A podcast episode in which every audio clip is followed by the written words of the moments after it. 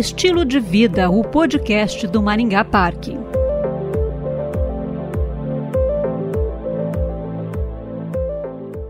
A moda é uma expressão do momento em que vivemos. E a pergunta que fica é: quais serão as prioridades do universo fashion em um futuro próximo? Beleza? Conforto? Sustentabilidade? Originalidade ou exclusividade? Sobre este assunto, vamos conversar com Daisy Hess, jornalista especialista em design de moda. Olá, Daisy, bem-vinda ao Estilo de Vida.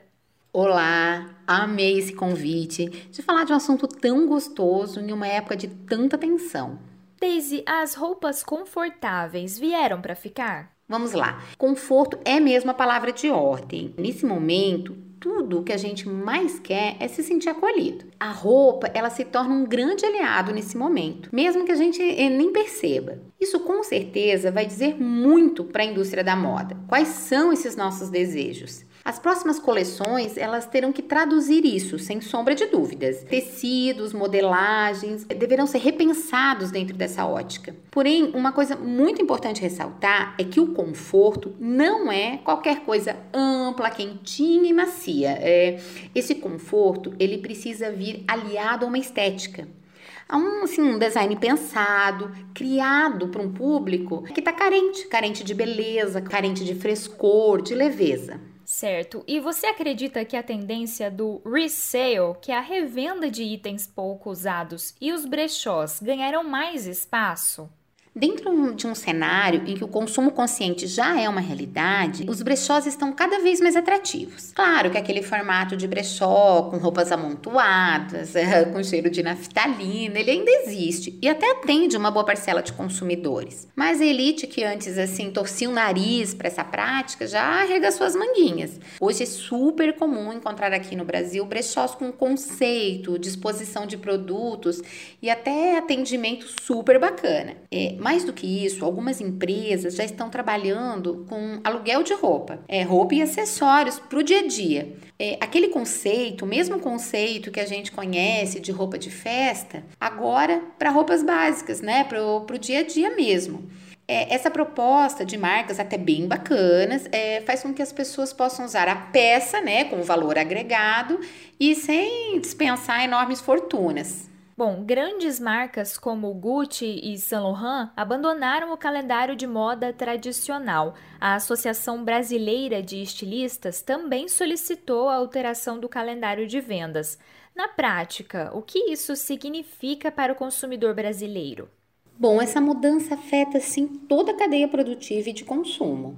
É, as semanas de moda, o seu glamour, assim, eles parecem estar se desmanchando aos nossos olhos. É cedo para saber se será positivo ou não, mas uma coisa é certa. É, mesmo sem o poder arrebatador assim que uma semana de moda causa em quem ama o mundo fashion, um processo mais exclusivo de cada grife, assim, seguindo seu próprio tempo, é, sem prazos tão apertados, um ritmo um, pouco menos exaustivo, é, pode causar um reflexo positivo na coleção.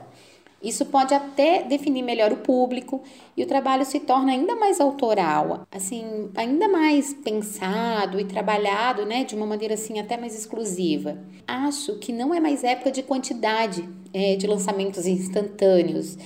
O fast fashion já estava assim fadado a diminuir. Essas novas gerações, elas ainda estão mais atentas assim ao consumo consciente e uma moda mais sustentável. Inclusive, algumas lojas de departamento já estão bem atentas a isso.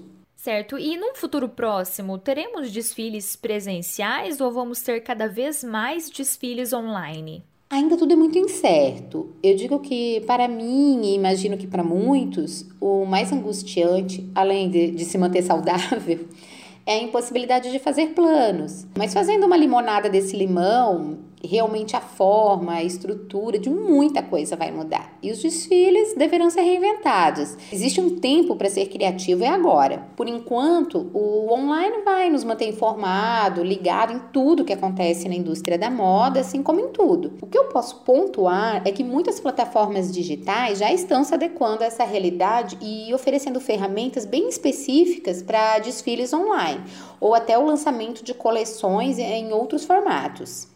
Daisy, quais serão as tendências em alta para o verão no cenário pós-pandemia? É muito complicado falar de tendência, porque muita coisa virou de uma hora para outra. Na verdade, capotou. Até isso de se pautar por referências do hemisfério norte, acho que vai ser um, de certa forma revisto. A questão é que a gente não sabe como será nosso verão, né? Se a gente vai estar de biquíni na praia ou de camisola em casa. Mas para não entristecer ninguém, trazer um pouco uma dose de esperança, vamos lá.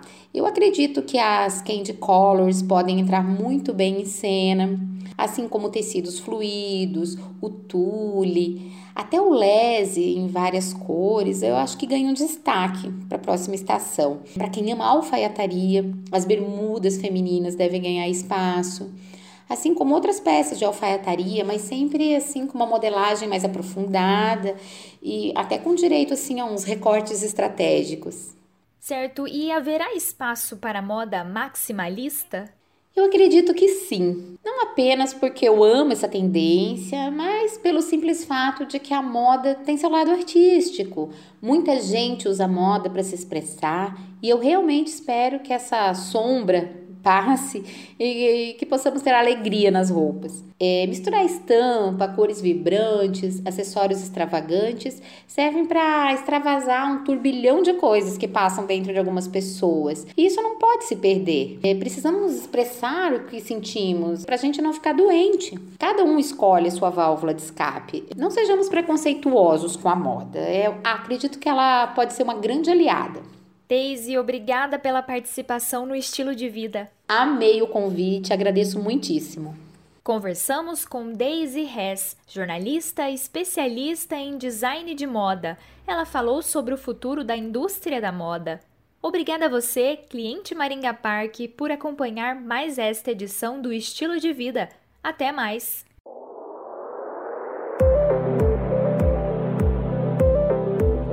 Estilo de Vida, o podcast do Maringá Parque.